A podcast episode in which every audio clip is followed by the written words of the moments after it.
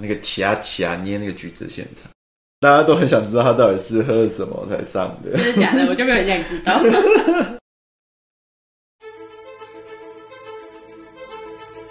单元 Y，喝咖啡的人。谁？谁在喝咖啡？史上第一部全职业视角精品咖啡品饮指南。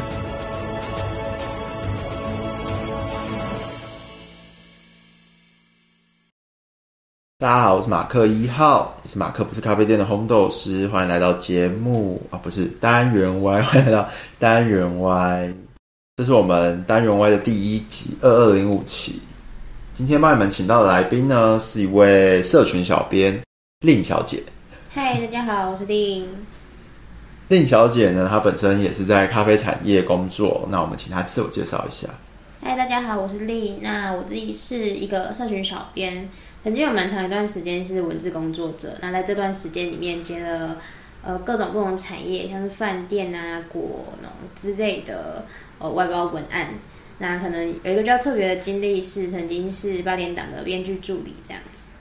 八点档编剧助理，这很特别的工作背景哦。可以再多说一下八点档的部分吗？呃，八点档就是八点档的话，就是。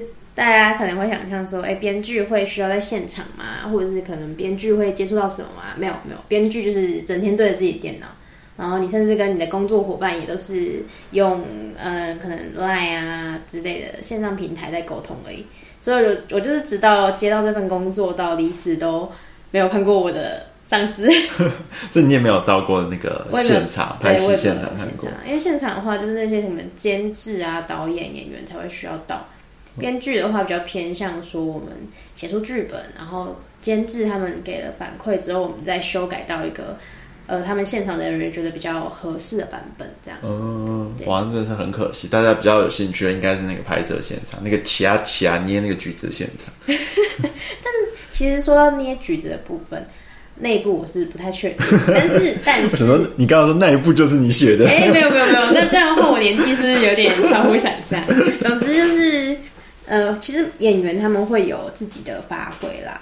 哦，所以你说那个捏橘子很有可能，搞不好是他自己的发挥。对，就是雷洪大哥是还蛮老派的演员，所以我觉得极有可能是他觉得，哎、欸，情到深处该捏一下。搞不好我也不知道。哦，你可能要访问一下那个时候的编剧哦，反正是不知道。笑死，大家都很想知道他到底是喝了什么才上的。真的假的？我就没有很想知道。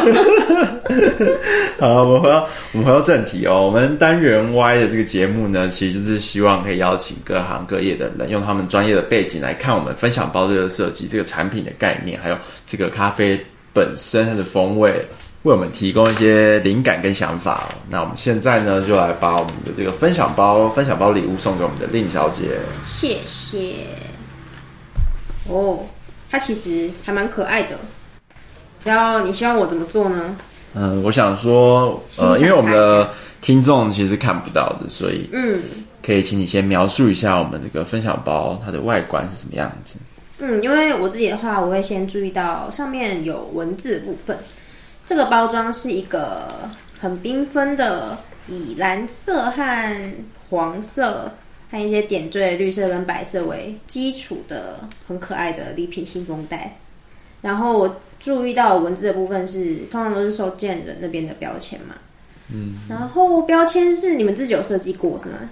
标签其实还好，没什么设计，没什么设计，就是就是我你自己这样排列一下，因为我觉得上面那个眼镜蛮可爱的，可能是品牌标识，可能是品牌本身可爱啊，品啊品牌谢谢红豆师。对，我觉得就是在。文字的排列上面还蛮明显的，就是哦，我知道我收到了是来自什么品牌东西，然后收件人是我自己嘛，嗯，对，然后再看了一下，就是整体的信封袋本身，因为它塞的还蛮蛮充实的，感觉拿拿出来会很难拿嘛，因为现在是封起来的状态。嗯，那其实这个分享包它会用这个信封袋的包装，是有一些原因的，是。它跟这个产品设计的概念是有关系的哦，因为第一个信封袋很轻，那我们在送东西的时候越轻的话运费越便宜。然后我们分享包本身会以这个就是比较小重量的方式贩售，所以如果加上运费的话，那它重量本身很小，所以运费会占了这个商品的售价很大一部分。我们要尽量把运费压低，那才不会让就是消费者可以的负担可以不会那么重。嗯，就希望大家用比较轻松的价格入手精品咖啡的概念是吗？你是在趁机夜配吗？帮你夜配一下，不是很棒？好，那我们就是看完了外观之后，那想要问一下，就是小编，刚刚有我们有提到说，哎，我们的分享包本身是呃用一个希望可以让消费者可以用比较合理的价格，然后一次体验很多种不同的豆子，而且不会负担这么沉重，不需要购入这么大量。所以才会有这样一个商品出现。那不晓得小编有没有在其他地方看过类似的东西，可以跟我们分享一下呢？嗯，因为咖啡它本身是实体的商品嘛，我一时想不到跟实体的商品有关的案例。但我自己的话，就是是有订阅电子报的习惯。那现在电子报的话，还蛮多都是它会变成，呃，我可能发送的时间频率有比较提高一点，比方说可能每个礼拜、每个月就一篇，或者是好几篇这样。但是相对而言，它频率拉高了，篇幅就会减少，大家可能会比较愿意去把它点开跟看完，因为现在现代人就比较不喜欢看太多的文字。通常会订阅电子报，这个、这个动作本身在现代就很不科学。到底哪里不科学？那我觉得有的时候不是我订不订阅电子报，而是有时候我可能是追踪了某个呃，可能某个平台、某个社群、某个 KOL，然后。他就会被动的收到电子报这件事情，这样子。嗯，对，所以说就是比较小篇幅的东西，就是当你看到的时候，你会比较愿意去阅读。我今天我们看到可能电子报，然后我们就发现哦，它超长一篇，你根本划都划不到尽头，你可能就不会有动力看下去了。对，我觉得那个是需要比较偏向铁粉，他才会更愿意去接受这么多的资讯，因为现在碎片化的资讯这么多，就是如果是对一个没那么熟悉的品牌，那我可能会。愿意分他一点点注意力跟时间去尝试。对对对，的确是这样子。其实我们以前在做分享包相关的资讯的时候，好像也有遇到类似的状况，就是我们可能会讲一些产地的东西，然后或者是选豆的东西。可是那常常一打，我们会打一开始打在粉砖上，那一打是超级大一篇，那通常这类的东西触及率都蛮差的。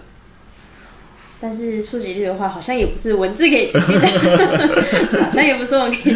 对，所以其实这是我们可以可以可以参考看看的，有没有可能我们修改我们的的架构，我们把它切割成比较小的的内容，可能是一个很大的主题，我们切割成很多个小主题，说不定效果会更好一点。不晓得我们的听众是怎么看这件事情的哦。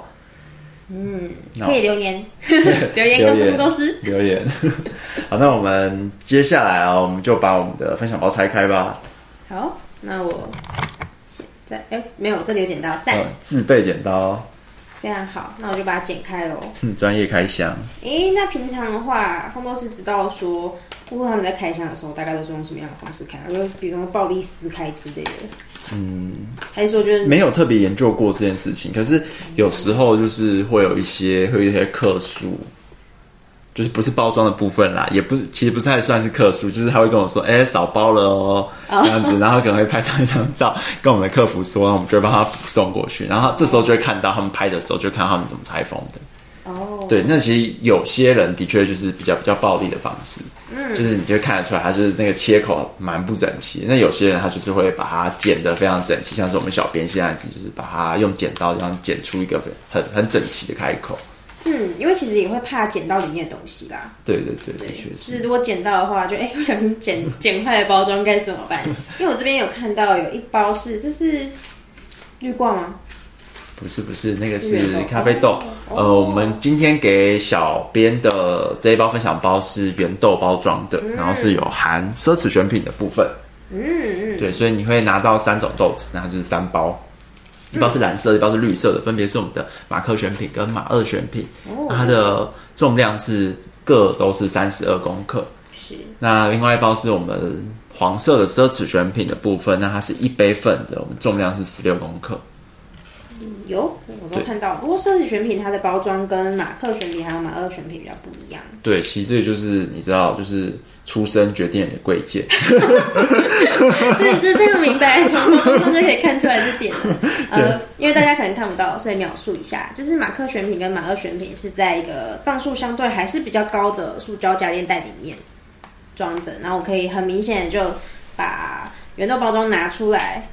就可以看到圆豆的样子，因为它是透明的袋子。对。可是奢侈选品它就是一个完全包起来的状态，非常神秘。对，奢侈选品是在一个比较专业的袋子里，它就是内内部铝箔的内部铝箔的袋子里。那铝箔它本身就是可以有效的防止光线进入，然后它、嗯、它这样子的封装也对，就是水汽的渗透也会比较防防护效果也会比较好。它是一个算是蛮标准的。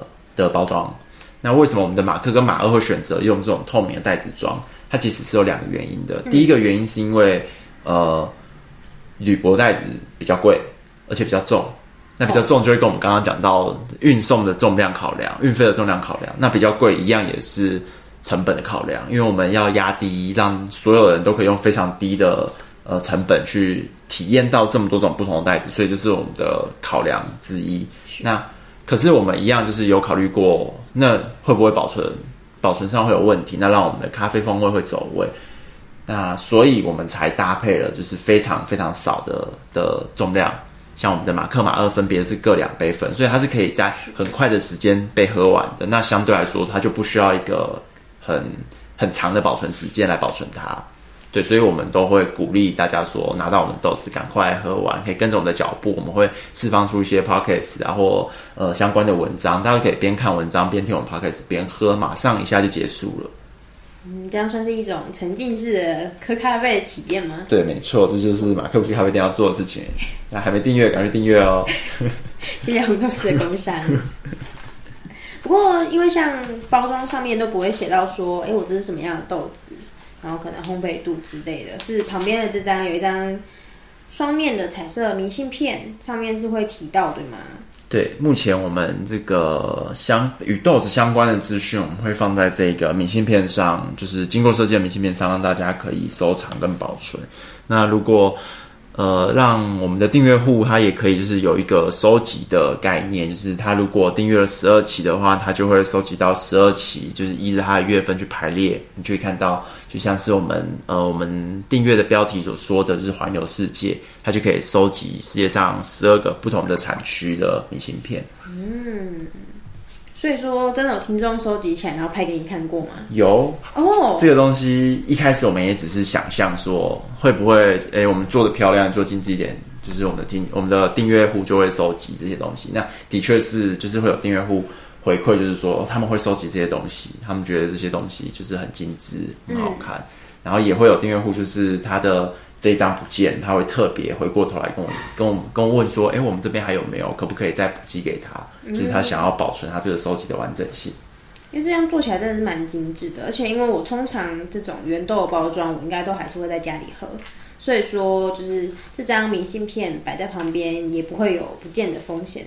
对我自己来说啦，我就觉得这样子还不错。对，而且我们是希望说，这个明信片它是可以，就是放在这边，就是有一种有一种让你有一种仪式感，是哎，我这个月就是将这张明信片立在我冲咖啡的这个区域前面。下个月下一包分享包来的时候，你就可以换上另外一张新的明信片上去，它会变成一种装饰。因为每个月的明信片它设计都会有一个属于它的色系在，所以它就是有一个点缀你这个冲煮咖啡区域的功能。哦，有吗？有人这样用吗？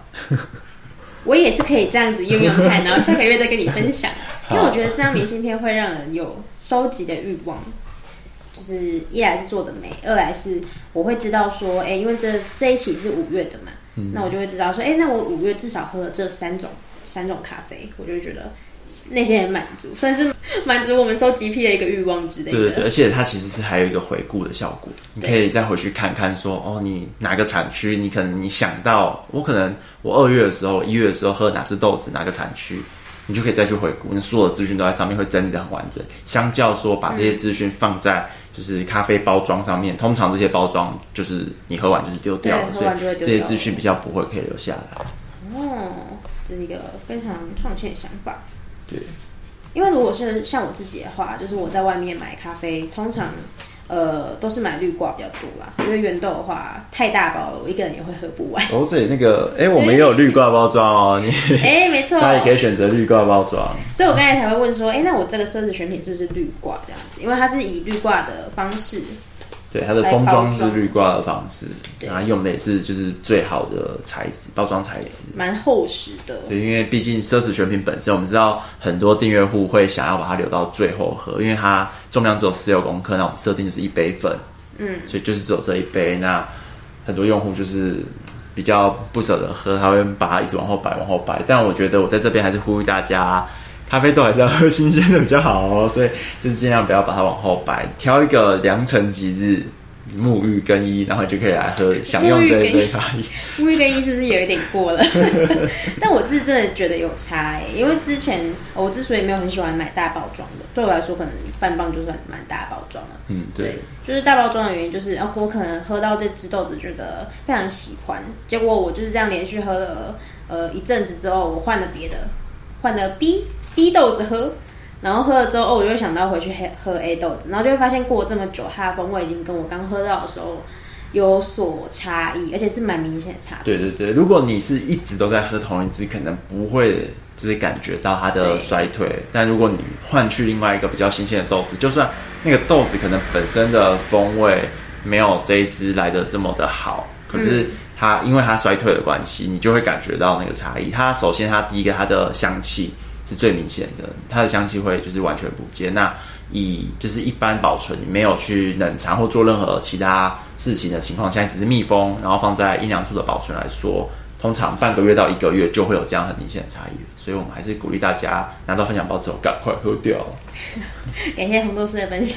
好，那我们现在就可以来喝喝看我们这个月二二零五期的豆子喽。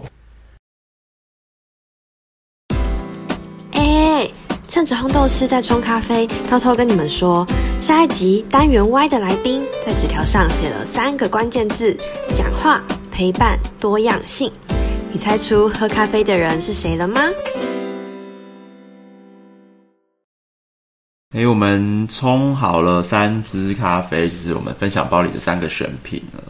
然后刚刚在冲的时候，突然灵机一动，决定我们不要告诉我们的 Lin 小编这三支咖啡分别是什么。现在我们就请他，就是每一种每一每一壶都分别试一口，试一小口。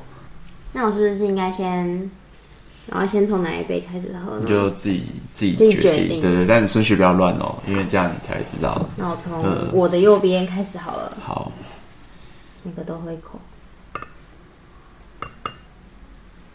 他眨了两下眼睛，我是觉得可以不用这么 这么 detail。它好像凉蛮多。对啊，对啊，我有没有特别就是稍微放凉一点？因为咖啡温度还是要低一点的时候，哦，风味差异会比较明显一点。所以如果高温的时候，就是差异会。虽然还是会有，但是没那么明显嘛。应该是说，因为那个时候你的你的感官会没那么强烈，对那个温度的的香气那些分子哦，对，所以你就会感受可能会感受不太到。了解。那我来试第二个。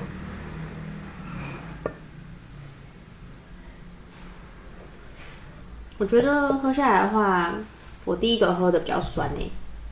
是吗？对啊。这么神奇吗？对啊。那你凭这个第一印象的话，你会觉得你会喜欢谁？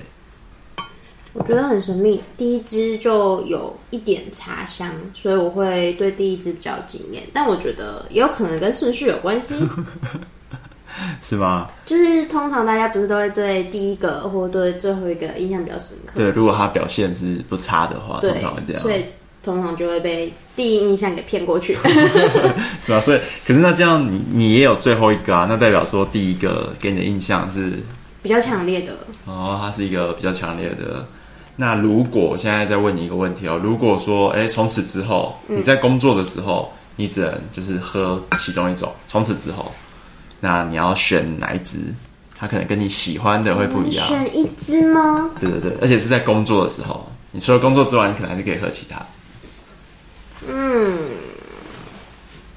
那我觉得我应该还是会选第一支诶，因为如果酸值比较明显，就是那种嗯偏酸的风味明显的话，比较不会觉得味道太复杂。因为如果我工作的时候喝，我可能还会再吃一些点心，或者是会做别的事情。嗯，对。那如果太复杂的风味，可能会让我灵感跑掉。有啊，这种有这种强强烈到会让你灵感跑掉？也没有啦，就只是因为我觉得像第三支的味道比较多，嗯嗯，可能比较丰富一点。对，我可能就要喝更多水。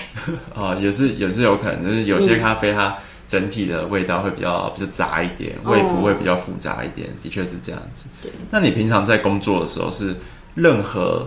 任何时间点都可以配上咖啡，还是只有诶一些特殊的时候你是一定要配咖啡的？就是以你是一个社群小编的这个工作来说，因为我的工作之一是要录音，就是就像现在嘛，对，就像现在要录 podcast。现在录 podcast 的时候，除非像我们现在对谈这种情况，不然其实大部分的时候我不会再配水或是配饮品。不然有可能会，我喝了水之后声音就不一样了，或是我喝水前声音不一样，所以我可能就会先调整好状态，因为我要录的都是比较短的那种音频。那音频比较短的情况下，我也希望我的声音均值化。嗯、哦，所以均值化还是很重要，然后可能跟你你在制作这个 podcast 类型是有关系的。有可能啦，因为我是我的音频都是偏短。所以我才会希望说不要差太多。哦，了解。所以说我们在你在做 podcast 的时候是不太能喝咖啡的。所以就是要很努力的空出一段时间，特别有一段时间。对，因为我的社群工作其实除了 podcast 之外，还会是可能要制作一些图文内容，或者撰写文稿。嗯、那这种时候，哦，或者是我可能要阅读资料。嗯，对，大部分的的时候，我还是蛮需要就是配。不管是咖啡啊，或水啊之类的，或者茶。那你觉得，就是咖啡对你的工作来说，它其实它只是一个饮料，还是它其实是可以帮助你的工作效率更好的？我觉得会有帮助的原因，一个应该就是因为我是产业内的人，因为我是咖啡产业的小编，所以我有时候如果我要写文案的时候。其实咖啡是还蛮能提升灵感的，嗯，对，就比方说，可能不一定是描绘香气，或者是我可能要做图什么的，我就可能就只是，呃，就像人家说接触美的事物，你就可能可以也创造出 类似的东西，就那种感觉。对，的确会会有这种感觉。那如果你今天就喝到一杯不好的喝的咖啡，要怎么办？赶快去喝别的好喝的东西，真的要洗印象哎，非常直接哦。你给我们的关键字这里就是有提到，这其中一个是阅读的部分。那这里的阅读应该就是你刚刚说到，你需要阅读比较大量的一些资料，资料就是来帮助帮助你的工作内容。那你在阅读的时候，你在阅读的时候，你会不会去特别挑选挑选不同的咖啡种类，或者是咖啡的味道？嗯，其实不太会耶，我就是看手边有什么，然后当天依照当天的心情，然后来决定我要喝哪一支，或者是我可能就也不用看品种，我就直接打开闻闻看说，说哦哦，今天我要喝这个香味，在。所以主要还是就是搭配一个心流当下的心情，好，心流的部分。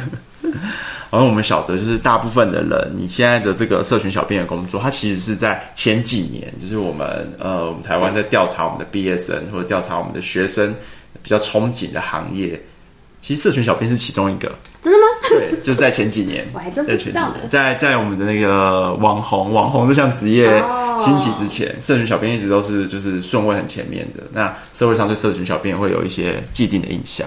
那就你自己来说，你是真实身处在这个工作中，你觉得有什么是跟外界想象很不一样的地方？嗯，因为大家可能对社群小编的憧憬会建立在就是，哎、好像社群小编可以发的东西比较自由，然后可能是有趣的东西，那好像工作时间看起来也偏自由之类的。但是我个人觉得，就也没有。这么夸张？偏自由是责任制的意思吗？呃，就是这种东西一体两面嘛。如果你弹性工时，那你就有可能会比较晚下班之类的。但我觉得我现在工作不会让我觉得，呃，太怎么讲？嗯，大部分人可能会觉得，就是社群小编是一个偏自由的工作。但但其实就是在我做了不管是兼职还是正职这么多份社群小编的工作下来，我会觉得它是一个还蛮制式化的工作，哎，就不会觉得它真的很自由。哦、是吗？因为呃，还当然还是要看不同粉丝专业或是不同社群平台的调性是什么，因为我已经有了一个该粉丝专业的人设。所以我可能只能讲那边 就是那样的话，就是忘会会有忘记切账号的时候吗？呃，呃我从来没有做过这件事，但是确实是会有人这样，而且这样还蛮崩人设的啦。就是如果你是那种呃，不管是政治人物还是比较知名的品牌，你知道，社群小编一忘记切账号，就会有点惨。对啊，对，对，这的确会是公关灾难。对，然后还有就是如果一。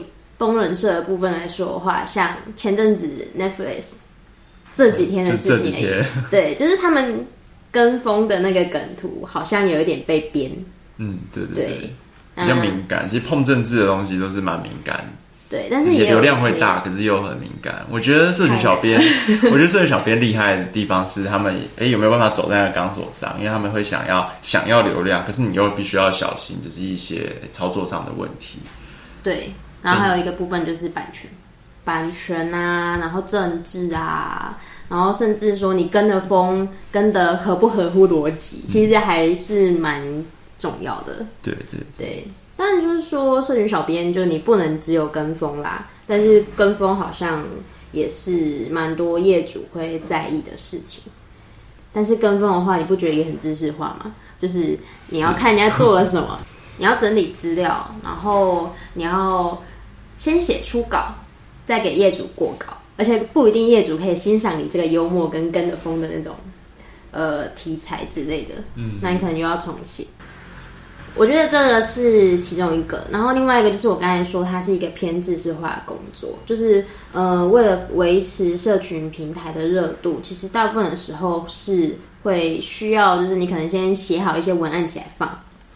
对，这是文案的部分。那图的话，当然你也是要制作相应的呃图片之类的来搭配发文。对，对，这还只是在讲发文的部分。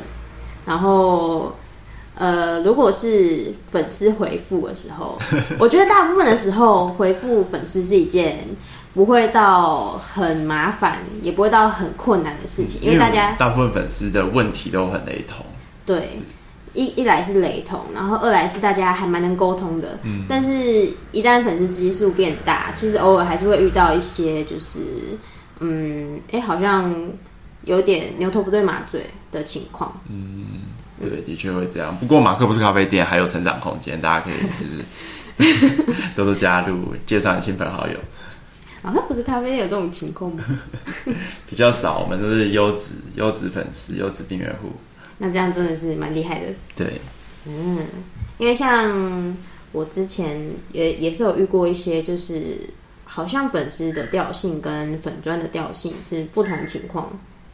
你的意思是说，就是可能你觉得这个粉丝好像不不太像是这个品会这个品牌会出现的粉丝？对，然后他问的问题好像我也不是很懂。就 是就是会出现这种超时空的存在。那这这种时候通常你都要怎么办？因为你给我们的关键字，就我们都有看到是有一个尬聊的部分。这个时候就是要尬聊，就是要尬聊。所以就是这其实是一项就是社群小编需要有的技能吗？嗯，我觉得有了耶。因为如果是留言的话，你大家可以回完之后让他自己在呃社群里面发酵。但是如果他是直接私讯问你的话，其实你还蛮难不理他的，所以你就要认真回答，然后你又不能带有个人情绪，因为客服代表品牌嘛，嗯，所以你就要很认真的回他，然后你也不可以表现出生气的样子，你可能就是边打字，然后边就是大骂脏话，可是打出来就说谢谢您之类的，笑脸，对，笑脸，整个人格分裂，感谢您的啊，感谢您的询问，那这边是怎样怎样怎样之类的，敬业的人格分裂。对对对，好，那最后就是我们在你的关键字的地方，其实我们还有一个部分一直都没有提到，你你给我们了一个版权，嗯，对，那你现你现在的工作是哪一个部分会跟版权有很大的关系吗？嗯，我目前就是除了制作图文的部分，我可能要小心版权问题之外，嗯、就是比方说我找文字素材还有图片素材的时候，我要注意就是它有没有。比方说文字的部分，我有没有引用太多？那引用太多，它就侵犯著作权。嗯，对。那图片的话，就是也要注意说，我是不是使用的是免费图库的图片？我觉得这些都已经算是比较呃容易的事情了。但是最近在制作 Podcast，我觉得背景有吗？有 Podcast 的话，如果我有需要制作，就是呃有背景音乐的音档的时候。版权就是一个非常困难的问题。你在寻找这些背景音乐？对，背景音乐，我觉得免费的背景音乐是一件比较呃困难的事。对，的确是这样。因为音乐的那个授权方式又跟图片差蛮多。图片就是我可能这张图片它是 CC 图库的图片，嗯，那我可以免费使用，那就是你到处都可以免费使用。你可以在社群平台使用，你可以在可能。呃，输出的出版品就是你可能，比方说像偶，像你们的呃明信片，嗯，这种地方就是有平面印刷的地方都可以使用，它没有特别限定什么样的场域。可是音频的话，它就有限定，比方说哦，Podcast 的授权是 A 授权，那如果我想要把它做成影片，它又有一种 B 授权，嗯，那如果我想要在呃电视等等媒体发布，又有一种 C 授权。所以 音频的话是真的比较困难一点，嗯，会比较复杂。对，所以我现在就是尽可能的不要碰到这个部分，但是还是免不了。比方说，可能要制作就是呃预告啊，或者是制作呃一些过场之类的，就会需要再找。嗯，有适当的音乐是蛮好的。我自己在听一些 podcast，如果还有适当音乐的话，那就是感觉会很不一样，因为它是。在耳边的这种媒体，没错，而且一来是如果有音乐的话，转场就会很明显。嗯，对对对，对，还可以训练听众，就是哎，听到这个就代表我们要干嘛喽？这样，大概是这样啦。好，谢谢我们的就是令小编哦，来到我们今天的这个录音的现场。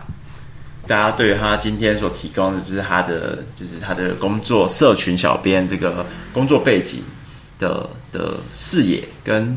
跟对于咖啡的观点，不晓得有没有什么想法跟心得可以跟我们分享哦？大家可以到我们的粉砖的呃这这篇文这篇文下面留言，如果有任何的心得啊，如果比较害羞的话，就可以直接私讯，你就会哎没有，你就会找到我们的小编，你不会找到另小编。